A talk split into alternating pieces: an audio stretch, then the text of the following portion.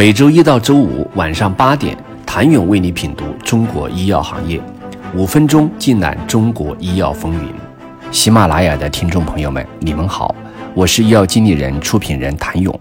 由医药经理人 BCG、GBI 联合发布的《中国医药创新十年展望》报告中提出，未来创新药发展急需复合型、创新型领导以及临床开发关键人才。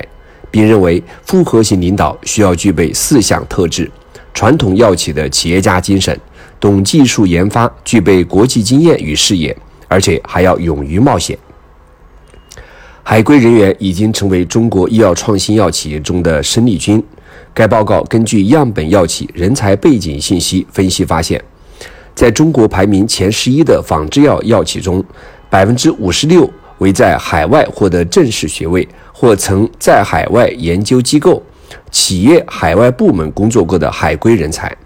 估值排名前六的创新私营生物技术公司中，百分之九十四为海归人才；估值排名前十七的创新上市药企中，百分之八十三为海归人才。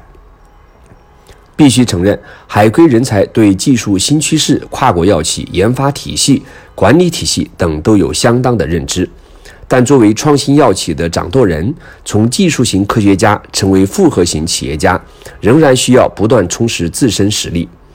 从某种意义上而言，科学家、科学家出身的创业者、企业家，不管从能力模式、思考方式，均差异巨大。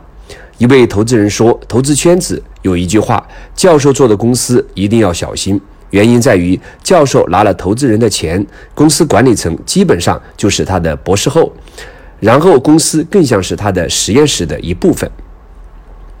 也有投资人明确表示过，中国的生物技术公司不可能都转化成生物制药公司，其中很重要的原因就是转变为生物制药公司意味着生产商业化能力的拓展。但中国商业化环境跟海归科学家熟悉的研发环境差异巨大，因此，现在众多的医药创新企业家要从科学家的身份跳脱出来。从管理者的角度去思考问题，做药是一个系统性的工程，需要各方的配合。这就要求创业者除了拥有专业才华以外，还应具备资源的整合能力、团队的建设能力、业务的决策能力，更要懂得去欣赏和接受别人的贡献。领导就是做好三件事：搭班子、定战略、带队伍，是联想创始人柳传志的管理名言。这在医药行业同样适用。基石药业董事长兼首席执行官姜立军告诉医药经理人：“作为一家生物制药企业的 CEO，需要明确研发、临床、生产、BD、商业化等各业务单元的目标方向，并知道从何种渠道找到能够实现以上目标的人才，并将人才持续保留在公司，协助各业务单元保持沟通顺畅、步调协同。”康方生物董事长、创始人兼 CEO 夏宇认为，作为一名科学家，从科学家到管理者再到创业者，最终能不能成为一名企业家，最大的挑战不断的突破自己，在搭建研发平台、临床、CMC、生产、融资等过程中，当下一个挑战出现时，能不能做得更好？一家 CRO 公司的创始人分析了他的观察。科学家出身的创业者在做临床注册相关工作时，缺少从市场角度考虑研发立项、临床试验、注册申报的布局。众所周知，临床开发计划以接下来的医院准入、药物经济学评估后的医保准入、临床路径与指南的准入，乃至到最后能服务的患者数量、利润空间等，都是有密切关联性的。事实上，这些逻辑大家都是知道的，但是真正做到很难，因为他们的思维是科学家的思维。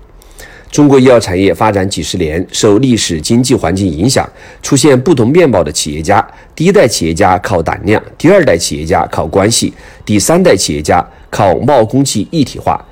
事实上，这也是对科学家出身的创新药企掌舵者们提出的系统要求。谢谢您的收听。想了解更多最新鲜的行业资讯、市场动态、政策分析，请扫描二维码或添加医药经理人微信公众号“医药经理人”——医药行业的新闻与资源中心。我是谭勇，周一见。